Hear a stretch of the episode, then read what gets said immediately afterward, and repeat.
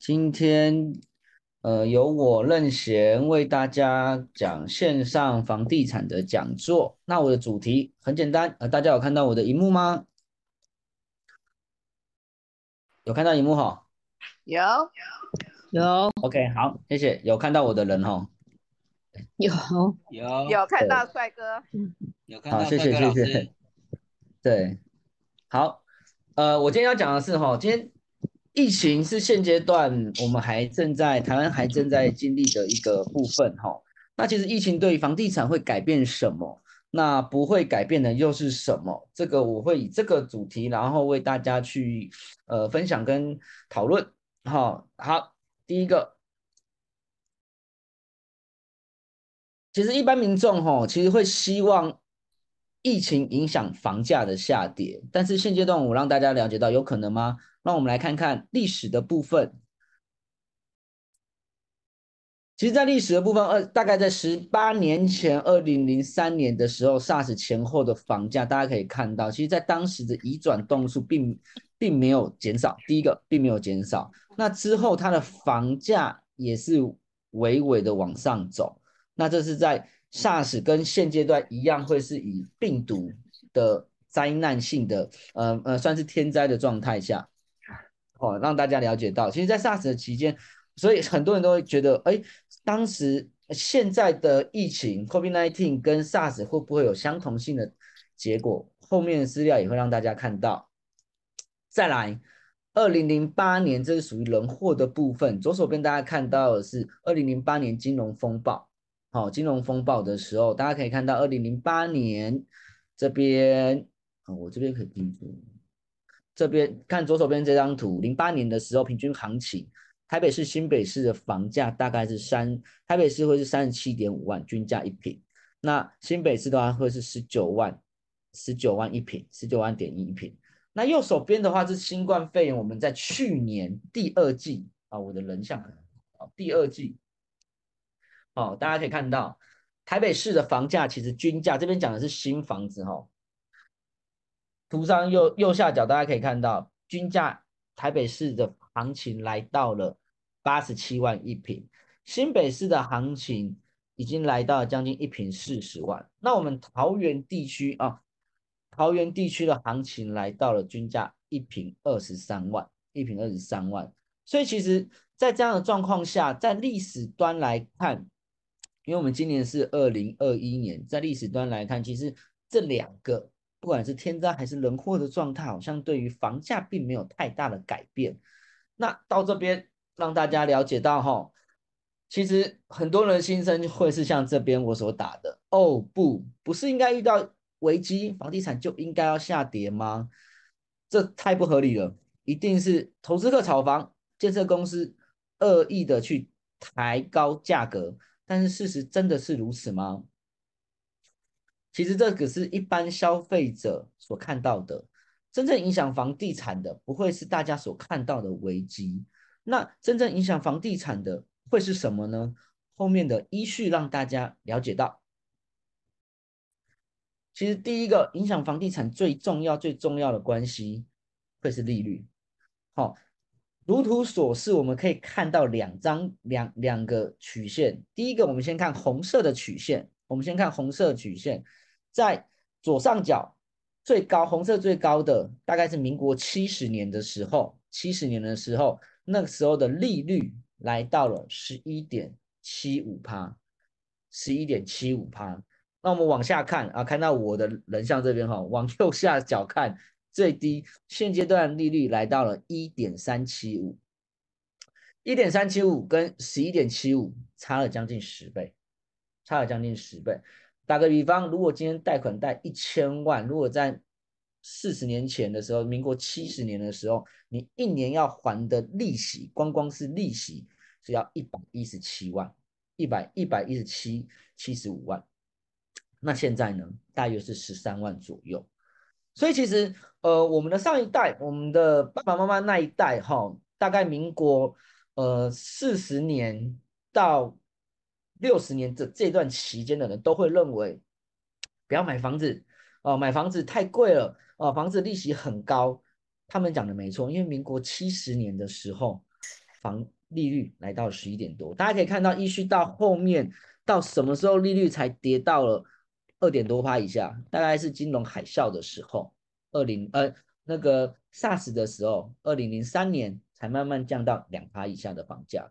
那左手那个蓝色的曲线图是什么？蓝色曲线图是台北市的中古屋的均价。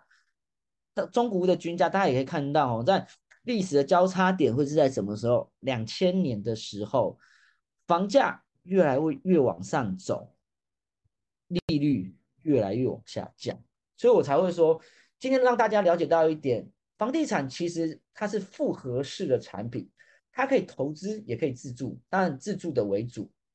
可是因为它的经济的效应真的是太大了，它绝对不会因为单一一个因素、单一一个因素而去影响到整体房价。好，那我们接下来看第二个部分，左手边，好，原物料的部分，原物料的部分，左手边当大家可以看到，这是二，这是去年，这是去年所表示，呃，所呃所制作的一个图哈。目前来看，除了如果今天以建设公司建设公司的成本不改变哦，更正建设公司的营收不改变不改变的话，土地成本、营建成本都在往上走，都在往上走。你看，光去年四月到今年三月，单一平的土地就差十万。那这边是以高雄来讲，台北市、新北是北部的部分，那当然会差更多。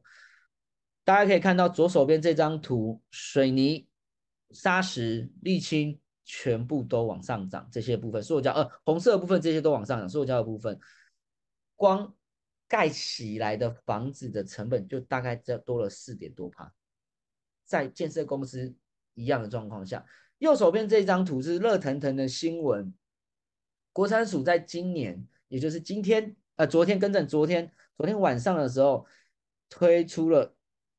土地，那开始做招标，总共有十个案子做招标。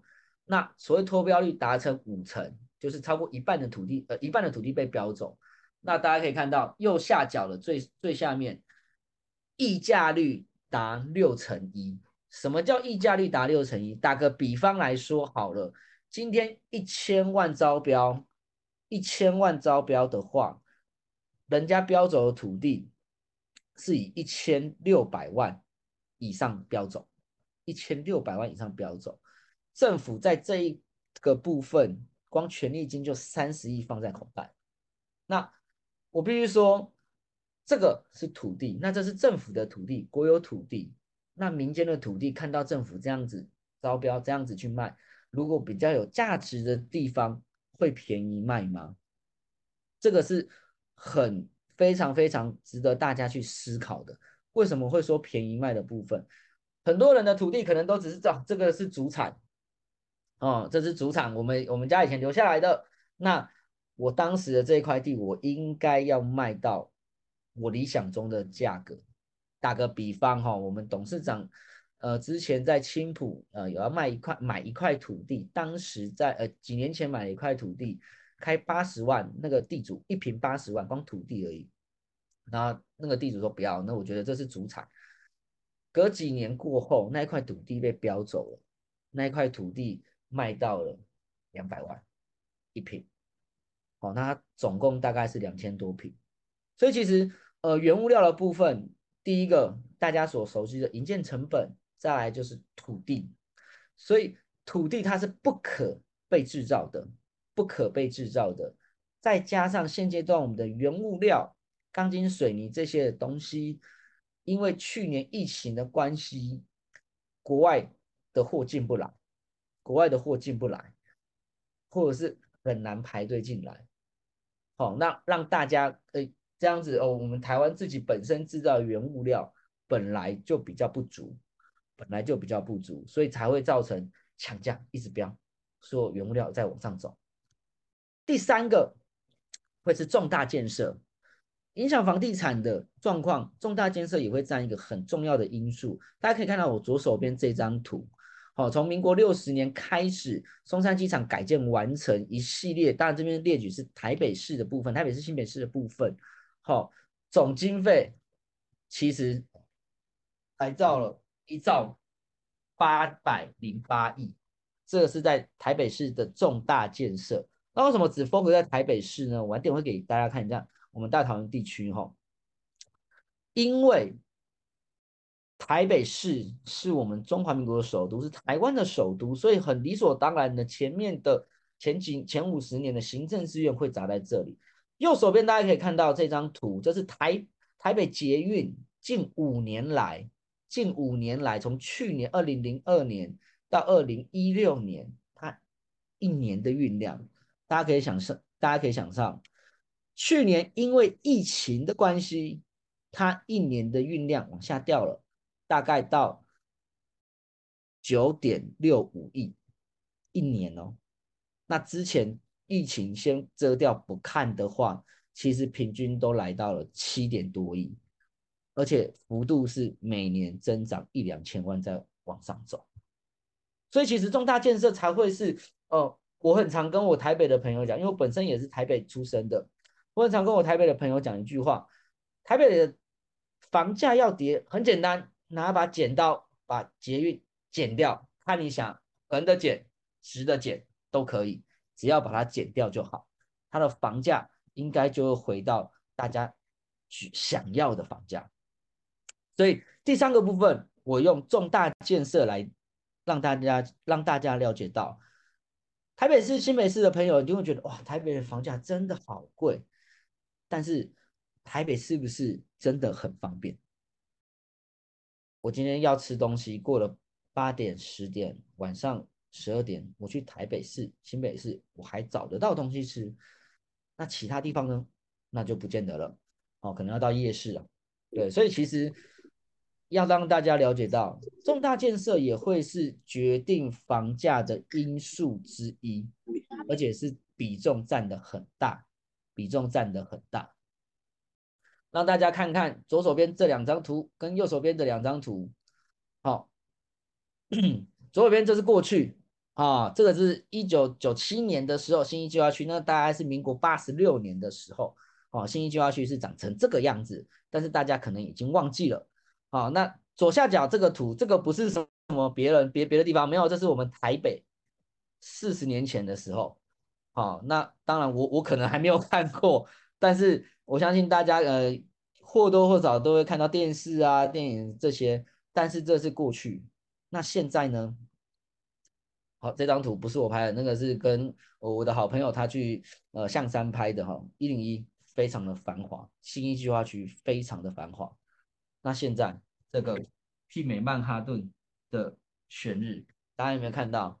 左手边你还在人力，还在骑三脚踏车、三轮车；右手边满满的汽车，琳琅满目的店家。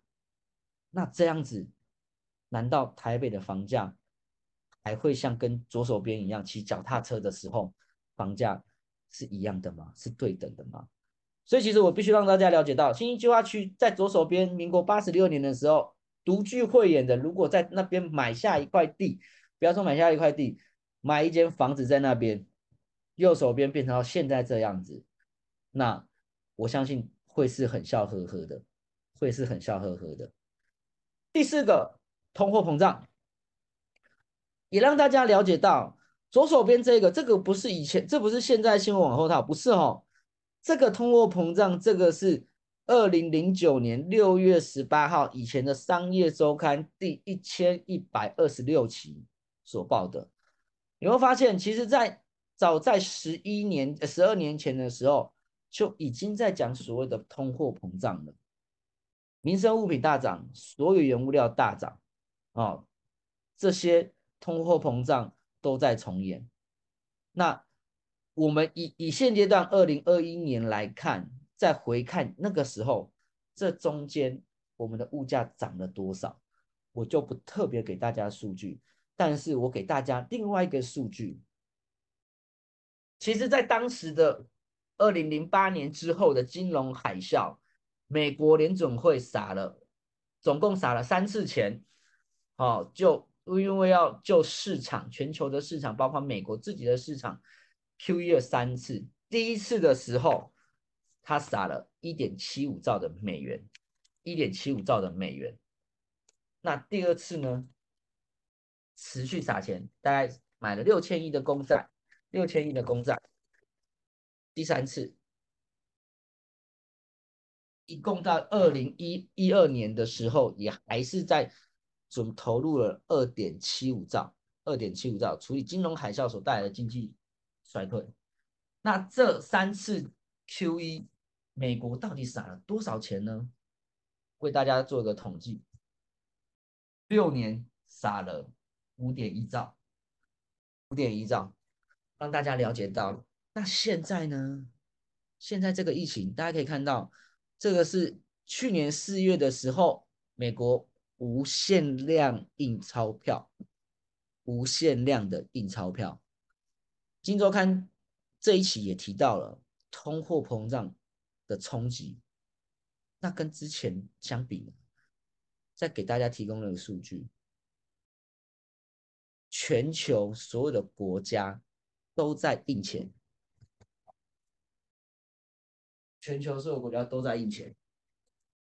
觉得这个真的是，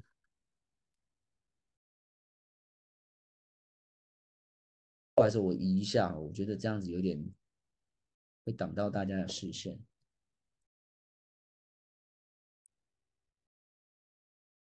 好，全球大家都在印钱，那印了多少？光去年一整年就比之前二零零八年至少印了一兆，但是那是六年、七年的时间印出来的钱，那是六年、七年印出来的钱，我们呃全球一年就印出来了，差一点点。那这次疫情，大家去思考一下，还会多久？那当然，我们我们还是希望疫情尽早结束，让大家赶快恢复到原本的生活。但是我必须说，呃，纵然疫苗全部打完，可能要年底，甚至是明年。那全球的疫苗什么时候会打完？这个疫情才什么时候可能会结束？那这个影响是不是也会很大？这个影响是不是也会很大？而且，更何况这些钱未来，我相信应该也还会持续的继续印。那通货膨胀，大家去试想一下，还有印象吗？我刚刚所讲的，二零零八年、二零零九年的时候，到现在，我光讲一个鸡排就好了。当时一个鸡排可能才三十五块、四十块，现在一个鸡排大概要六十块，甚至是八十块。那如果算这样子的通货膨胀，那是不是涨了至少一倍以上？那这些都是印钞票。所带来的效益，印钞票所带来的效益。好，为各位复习一下。第一个，利率的部分，目前来讲，台湾利率是史上最低的，一点三七五。好，第二个，原物料跟土地的上涨，未来还会更高。为什么？因为所有的东西都是物以稀为贵，货币，货币会越来越不值钱。值钱的会是你的物品，所以通货膨胀跟抗通膨，你不要再想用货币了。大家还有印象吗？应该是说货币的本质应该是交换货币之后的价值，而不是实时手的钱。你要的不是钱呐，你要的是后面所带来的效益。就像是我现在戴着这副眼镜，哦，我戴着这副眼镜，我真的是要这副眼镜吗？是哦，我是要这副眼镜之后，我眼睛看到的光明。我看报纸，我真的要那个纸吗？我要的是纸上面的资讯。我赚钱的目的是什么？是为了让我们的家庭和谐，为了我们的让，真的不是家庭和谐，是让我们的家庭生活品质过得更好啊！我抱着钱，钱吃了不会饱啊！你拿十万块来吃，是吃不饱的，你还要泡水啊，不然会消化不良啊！哈，所以。通货膨胀的状况下，未来肯定会越来越高，肯定会越来越高。所以很多朋友都会问我说：“哎，任贤，什么时候买房子最好？”我会告诉你，现在，不然就是以前。可是以前你当时在买的时候，你不会觉得哇，这个好便宜啊，这个什么东西好便宜，赶快囤货啊。其实不会啊，永远都会是人都会一直去思考。啊，其实以前怎么样怎么样怎么样怎么样，其实不是。好，第三个重大建设，好，那重大建设我这边讲的是清朝有建设的地方啊，所谓的地点地段的部分，如果你早去拉拉山，早去复兴乡，那我只能说这个建设可能会有，但是要等很久啊，可能命要够长才等得到啊。好，所以为各位复习一下前三个，那第四个就是我一直讲的。通货膨胀，通货膨胀会比水公司、电公司、自来水这些天然气公司更紧紧抱住你啊！哦，它如影随形啊！哦，水公司、电公司还是两个月找你一次啊，要缴就好了啦！啊，但是通货膨胀每分每秒都在发生，每分每秒都在发生，所以这四点，这四点是我认贤小弟在向我认为对于房地产。才会有的影响跟改变，而不是单单疫情而已。疫情所带来的效益，好，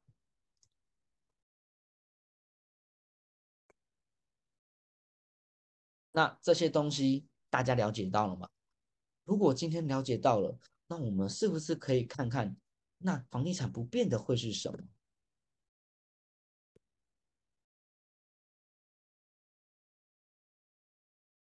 很多人就会讲，任贤，那是因为你自己在建设公司，你在卖房子，那你当然会讲房地产怎么样怎么样。当然，OK，这是没绝对没有问题的，因为现在是民主时代嘛，你可以选择不认同。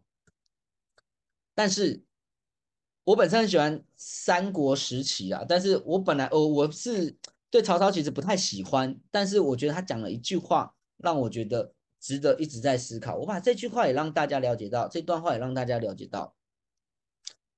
世人错看我曹操，今日也看错，或许明日也看错，但是我依然是我，曹操依然是曹操。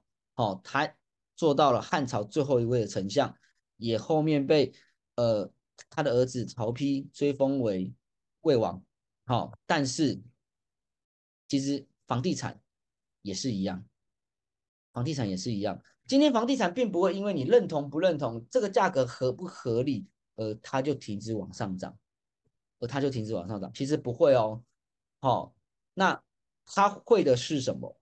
我会认为，如果今天你顺着这一波危机来赚租金跟增值，是不是也可以朝这个方向去思考？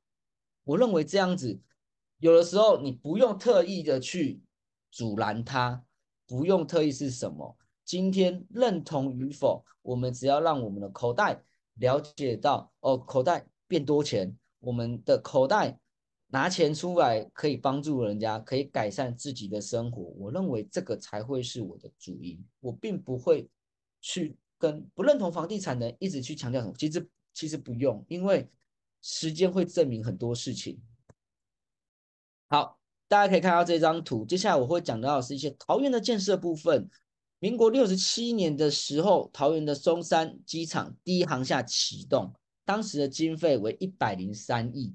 陆陆续续的第二航厦在八十民国八十九年的启动，这些快速道路的建设，通通都这是已经完成的，包括像一百零九年的中立的中立火车临中立火车站的临时站也完成了。左手边的话，这也是公路。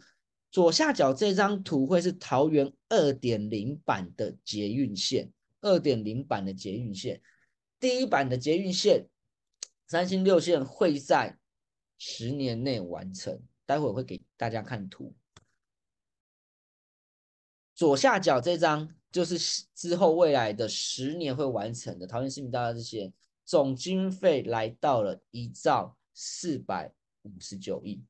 大家有没有印象？刚刚台北市花了五十年，从民国六十年到现在，台北市的总经费是一兆八百零八亿。我们桃园不遑多量，大概差了两三百亿啊，但是也有来到了一兆四百五十九亿，一兆四百五十九亿。这张图就是我们大桃园地区目前近十年会完成的捷运线网，右手边。大家都呃，我的图上脸上上面可以看得到哦，这边这是大台北地区台北市新北市的捷运线。好，左边的话是我们大桃园地区的捷运线，我们总共分为六条线路，以三个都心为重点，所以我们叫三星六线。台北市、新北市讲的叫做三环三线。好，第三环、第三线其实是连接我们大桃园地区。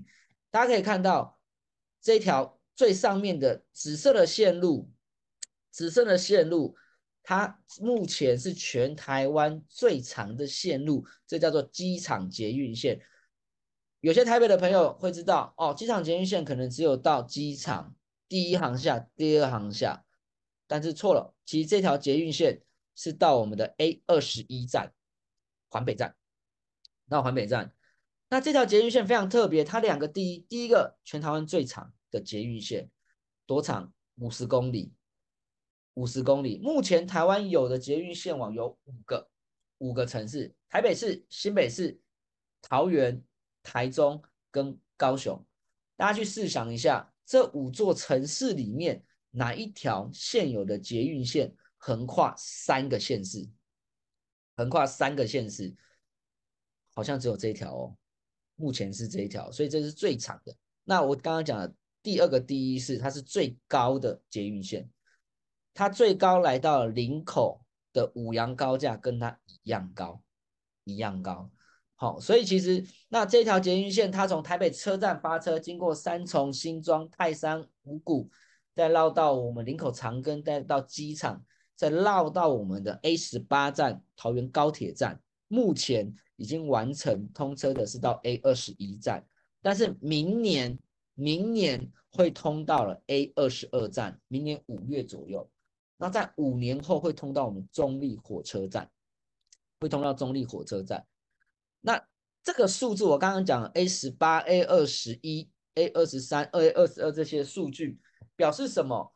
数字越小，表示越接越接近台北车站，因为台北是 A 万站，这是我们桃园目前已经通车的第一条捷运线。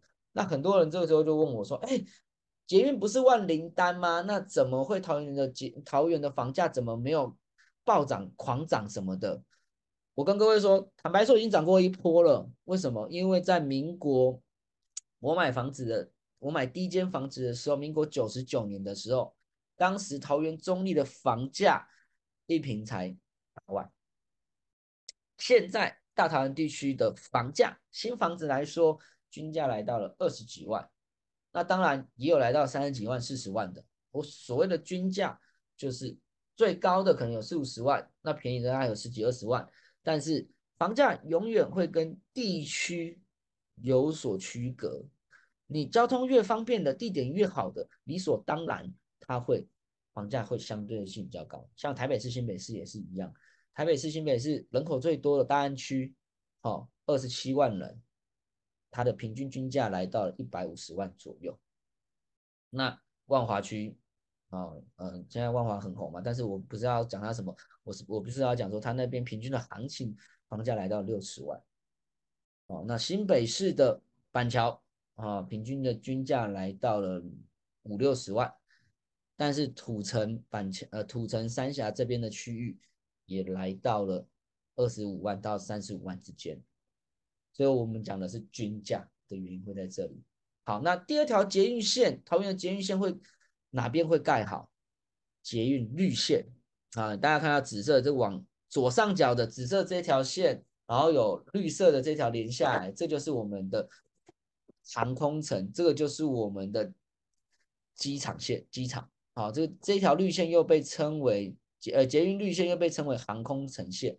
航空城这个名词可能大家已经可能淡忘了，但是我必须说，航空城现在才正要做，正在起飞。那为什么会这么久的原因？很简单，航空城草案在二零零八年的时候开始推出，那为什么拖了十几年才开始好像动工的原因？很简单，第一个，航空城总开发面积为六千多公顷，涵盖地主一万多一万多个地主。请问一下，一万多个地主，政府要谈要谈到什么时候？今天不是说我我没有要护航哪一个政府，不是。我今天讲一个实际的东西来大家听看看。第一个，如果我今天跟线上在座的一百多位的人，我们都同时都是航空城土地的人，我们都共同持有一千平。如果今天我任贤，哦，我先给政府征收了，啊，政府说啊，我有一千平啊，这边的土地啊，那一平以一百万来跟我征收，一千平的一百万会是多少？十亿。好，那今天别人，好，大家试想一下。啊，你们都知道，我们的土地都差不多，都在航空城那边。好，我被征收十亿，请问一下，你要被征收几亿？九点九亿的请出声，十一亿的请出声，十五亿的请出声，好，二十亿的请出声。啊，你们都是。黑心鬼有没有了？开玩笑的。啊，十亿十亿就卖了，是不是？好好好。所以其实我打个比方而已，让大家了解到一万多个地主，请问一下，政府要谈要谈到什么时候？谈个十几年，我认为不为过了。还有地震在早的时候，可能有些继承啊什么的，相对性的很正常，很正常，因为这叫人性。好。如果今天有人你知道有人卖十亿，结果你卖八亿，麻烦跟我讲哦，我带他去看个医生。对，所以在这样的状况下，航空城现阶段已经到了什么样的地步？已经到了实质开发的阶段了，因为土地都谈的差不多了。所以我刚刚讲，呃，不好意思，我在这边重申一次，三星六线，三星是哪三星？哪三个都星？第一个桃园市都心，大家可以看到。比较偏左边的这边哦，以桃园市桃园火车站艺文特区那边为一个都心。第二个左手边左下角中立火车站前站后站的开发案为一个都心。好，那后站中立后站的开发案就是呃前站就是海华特区海华搜狗那边，后站的话就是中立的体育园区那边有七十二公顷的体育园区正在开发中。第三个就是航空城，第三个就是航空城。六线我刚刚讲，第一条机场捷运线，第二条绿线捷运绿线，第三条我们称台铁地下化，我们又称捷运红线。那目前来讲，很多人就会说，哎，任贤，你不要乱讲，那捷运那台那是台铁，为什么要叫要叫捷运？因为这都是叫做轨道建设，这都叫轨道建设，包括像日本新干线一样。密密麻麻的，全部都叫轨道建设，它只是运输量跟城市的远近不同而已，点对点而已。所以其实大家可以看到，以这张图来看，红线今天它如果新增四个火车站加班车开下去之后，那是不是达到了短程运输的效果？现阶段台铁的部分是桃园车站、内坜车站。中立车站，哦，目前只有这三个，它会再新增四个火车站。桃园车站中间会再多两个站到内坜，分别就是中原车站跟永丰车站，再是才是内坜。内坜跟中立会再多增一个中原火车站，中原大学旁边，连同的中原营区会一起做所谓的都市变更。那那边已经谈好了。好，那中立火车站到杨梅普兴，呃，到普兴车站中间会再多一个平镇火车站，会再多一个平镇火车站。以上所讲的这些都已经在动工跟发包当中。好，前一个台铁地下化受惠的城市叫做高雄，高雄台铁地下化花了十年，周边的房价也涨了一倍以上，也涨了一倍以上。这是第三条捷运线，第四条。绿线延伸线到中立，就是机场线这个到中立火车站共构之后会往下延到中立这边，呃，到巴德，从中立延到巴德，会跟我们的桃园绿线航空城线串联起来，这是第四条。第五条，三阴线连接到巴德，延延伸到我们巴德，会等于这条三阴线大概目前三阴线新北市的那一条捷运线已经。达成五成以上了，四年后会通车，会从三峡通到我们的八德。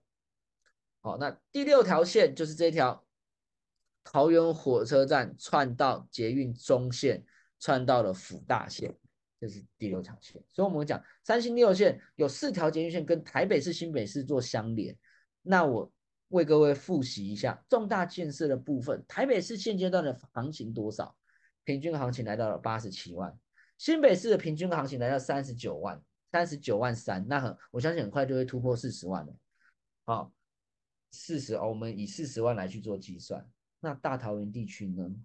桃园十三区，桃园中立、平镇、八德、龙潭、杨梅、龟山、大园、观音、复兴乡这些的些这些的地区，那我以上所讲是以人口做区分，还记得吗？桃园中立。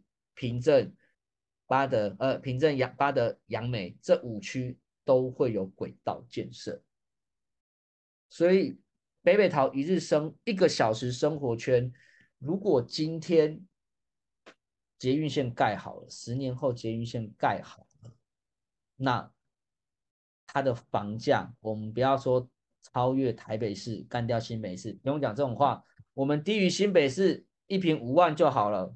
好，新北市四十万，我们低于它五万块，三十五万一平。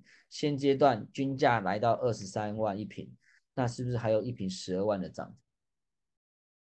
是不是？那另外再科普一件事情，台北市的现阶段人口数两百六十八六十五万人，新北市是全台湾最大的城市，来到了四百零二万人。桃园目前的城市城市人口是两百二十七万人，北北桃加起来。占了全台湾人口将近快四成，九百万，两千九百万。好，那当捷运路线盖好，捷运路线盖好，它的房价会怎么走势？我相信大家就会知道。好，所以今天在这样子状况下，那也让大家了解到为什么？那为什么除了房价以外，大桃园地区还有什么样的原因？吸引到人，大家可以看到，就人口数来说，我们的人口数持续成长，我们的人口数目前已经达到了两百二十七万人。我们的年龄是最年轻的，平均年龄三十八岁，六都里面最年轻，人口的比例来到了七成四点六四以上。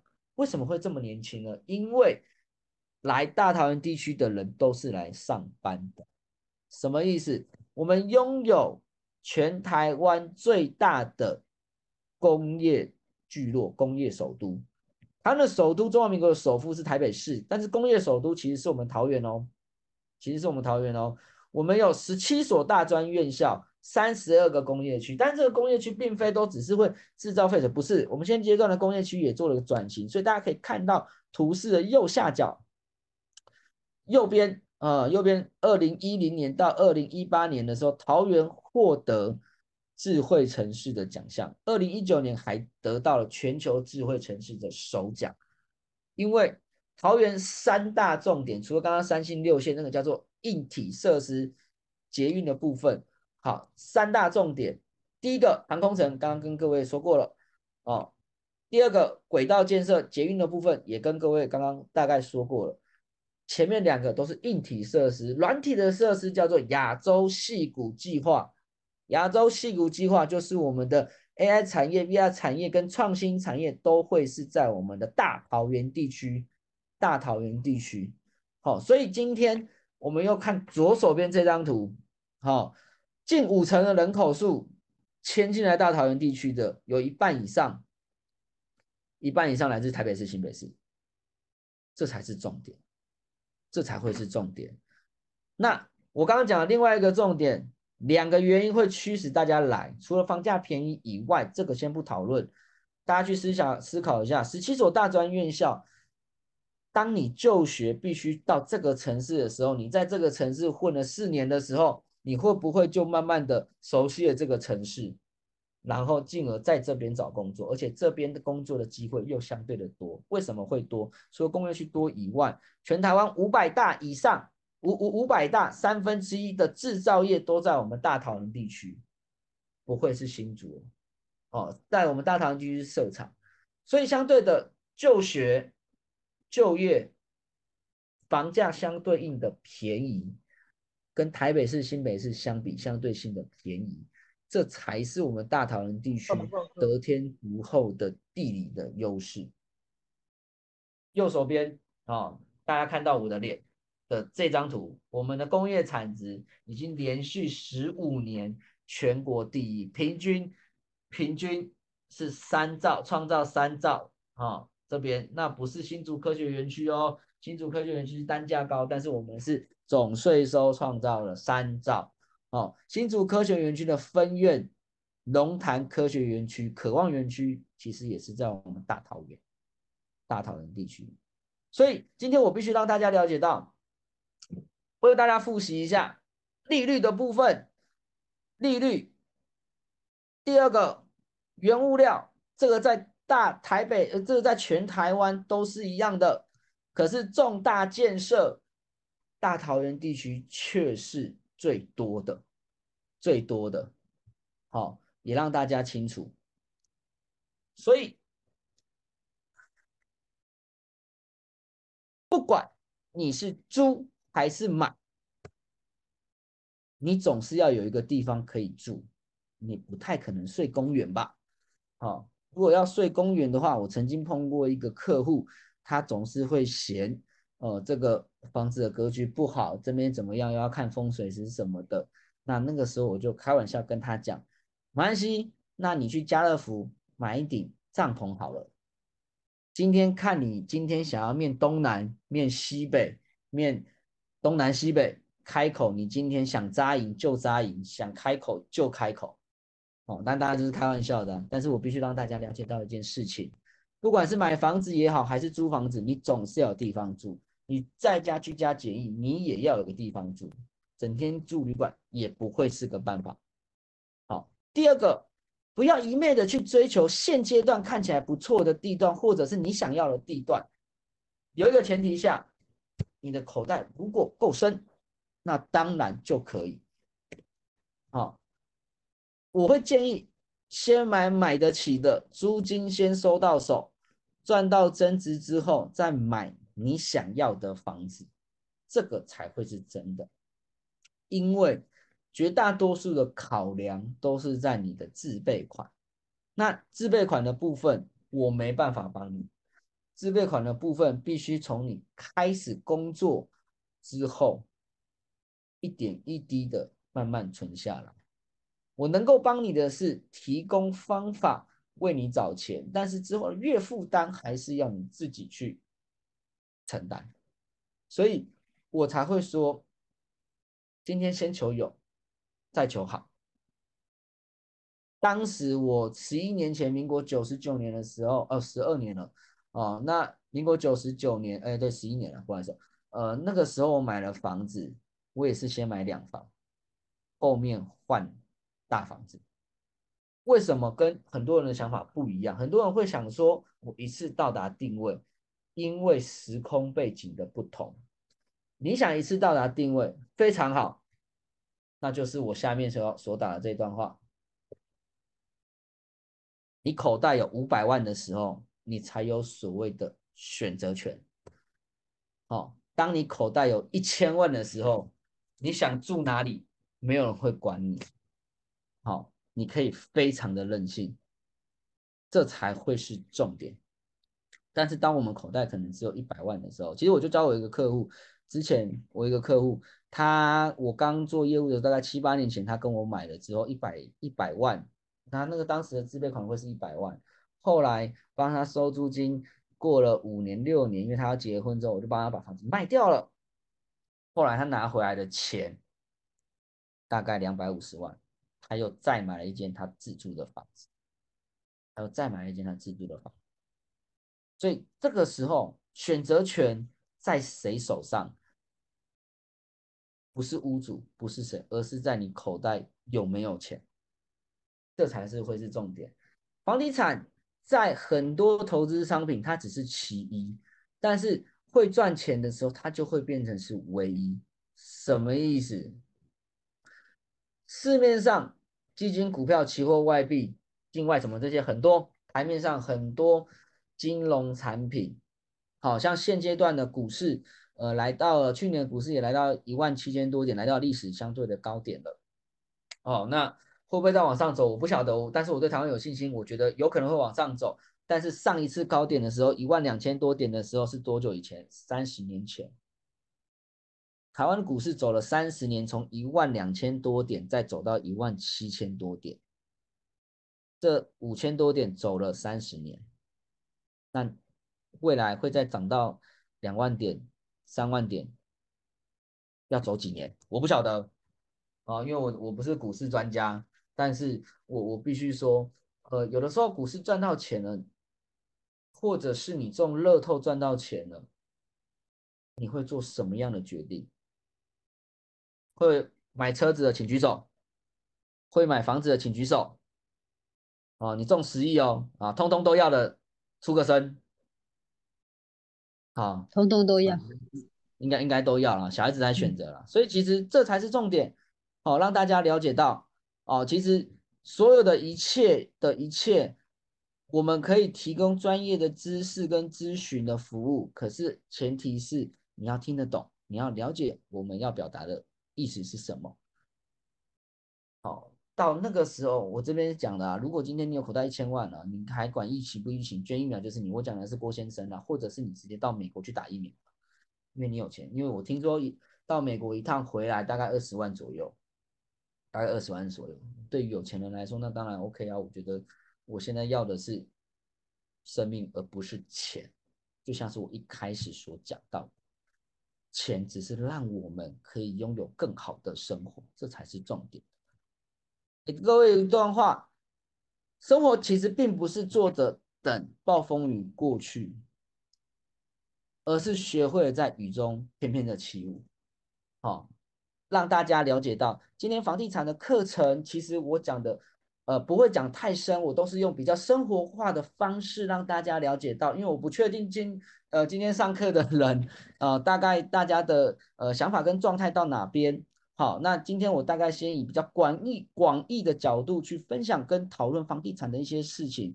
那如果今天呃想要再了解更深的，欢迎找你一开始介绍你来听讲座的人。那我们之后后续也会有陆续的讲座。